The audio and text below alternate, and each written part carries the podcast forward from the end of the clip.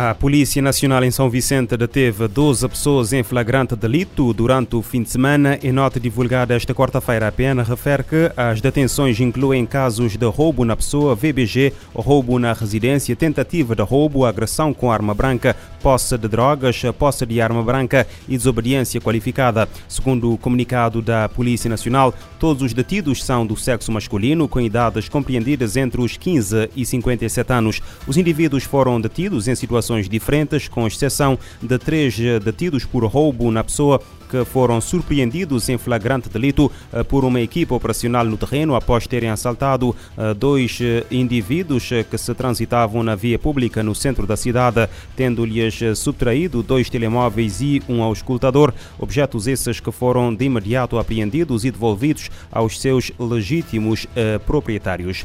Nos Estados Unidos, um tribunal de Ohio condenou, este, uh, condenou uma mulher de 23 anos por ter assassinado a mãe a facada após os pais descobrirem que foi expulsa da universidade. Uh, o caso aconteceu em 2020, mas a condenação uh, foi conhecida na última semana, segundo informações divulgadas esta quarta-feira pela Procuradoria do Condado de Summit. A mulher de 23 anos foi condenada na semana passada por homicídio, agressão criminosa e adulteração de provas pelo assassinato da sua mãe de 50 anos em casa de família. A condenada, que estava em liberdade sob fiança desde as acusações, foi agora detida após ter sido conhecido o veredito do júri em tribunal. Em Espanha, um adolescente de 14 anos foi detido esta quinta-feira eh, depois de ter esfaqueado vários professores e alunos num colégio de Jerez eh, de la Frontera, em Cádiz. De acordo com El Mundo, pelo menos três professores e dois estudantes do Instituto Helena Garcia Armada ficaram feridos. Uma, uma adolescente ficou ferida no olho, tendo sido dada como ferido grave. Como o adolescente já tem 14 anos, pode ser já responsabilizado judicialmente, pelo que o processo segue as diligências previstas na lei para um caso que envolve um menor de idade. Um laboratório austríaco vai analisar os restos mortais que podem pertencer a alguns dos 43 estudantes desaparecidos há nove anos e cujas múltiplas versões da investigação causaram controvérsia. Anúncio feito quarta-feira pelo governo do México. Este anúncio surgiu um dia depois de uma manifestação na cidade do México, liderada por eh, familiares dos desaparecidos que exigem justiça. Apenas três vítimas foram identificadas até agora por peritos. Dois conjuntos de de restos mortais dos mais de 120 descobertos estão a aguardar análise genética no laboratório austríaco. Os peritos da Procuradoria-Geral do México vão também efetuar análises genéticas noutros restos mortais. Os estudantes desapareceram a 26 de setembro de 2014, depois de terem viajado para Iguala, no estado de uh, Guerrero, uh, de onde seguiam em vários autocarros para participarem numa manifestação na cidade do México. A versão oficial estabeleceu que uh, foram detidos pela polícia em coluio com criminosos e entregues ao cartel Guerreiros Unidos, uh, que os matou. A, inter a interseção das comunicações do cartel pela agência antidroga dos Estados Unidos da América indica que os estudantes foram confundidos com membros de um cartel rival e os autocarros que uh, tinham sequestrado continham drogas, armas ou dinheiro.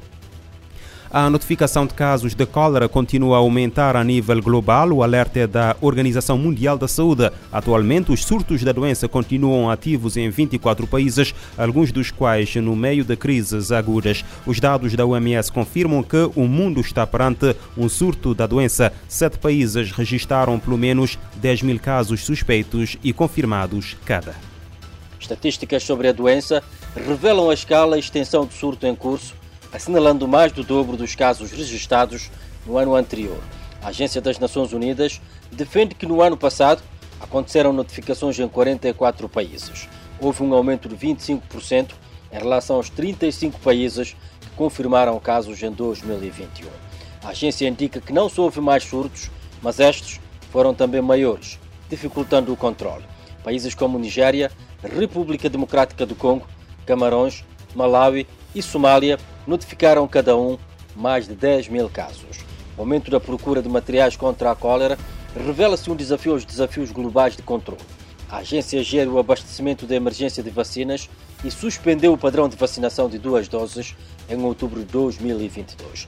Desde então, o Grupo de Coordenação Internacional passou a utilizar a abordagem de dose única nas campanhas de resposta aos surtos da doença.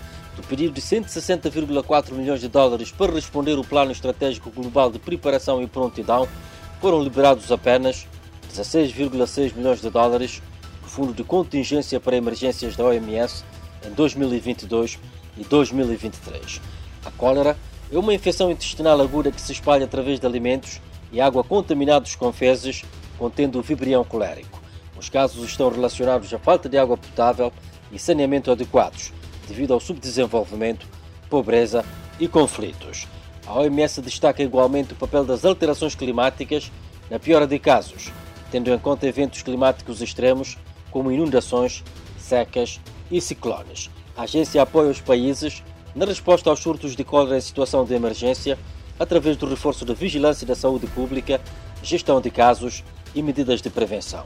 A atuação envolve ainda o fornecimento de suprimentos médicos essenciais, coordenação de operações com parceiros, comunicação de risco e envolvimento da comunidade. De Bissau, Amatejani Kandé, para a ONU News. ONU mobiliza mais de 16 milhões de dólares para dar resposta ao surto global de cólera. Um número sem precedentes de migrantes em situação de vulnerabilidade está em trânsito pela América Central e pelo México. De acordo com a Organização Internacional para as Migrações, o número de pessoas provenientes da Colômbia mais do que triplicou entre agosto e setembro. Venezuela, Equador e Haiti são pontos de origem de grande parte de, dos viajantes.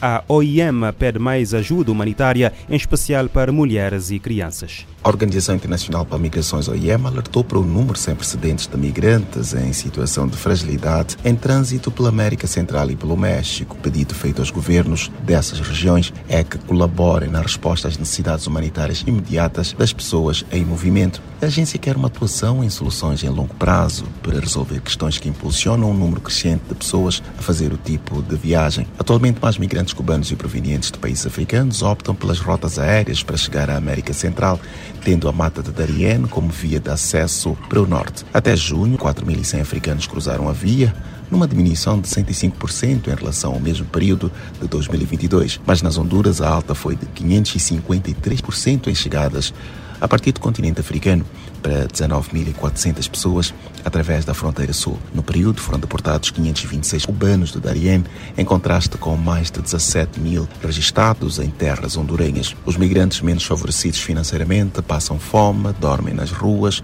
e são forçados a mendigar. Eles podem enfrentar problemas de saúde como diarreia e desidratação. A agência prevê que a ocorrência do fenómeno climático El Ninho possa agravar ainda mais as condições nos países, estimulando mais pessoas a tomarem a decisão de se mudarem para o exterior. ONU News em Nova York. Eleutério Gavan. As motivações para a travessia perigosa vão desde fatores econômicos e sociais até desafios ambientais e políticos. Essas situações são agravadas por efeitos da pandemia, eventos climáticos extremos e agitação política nos países de origem.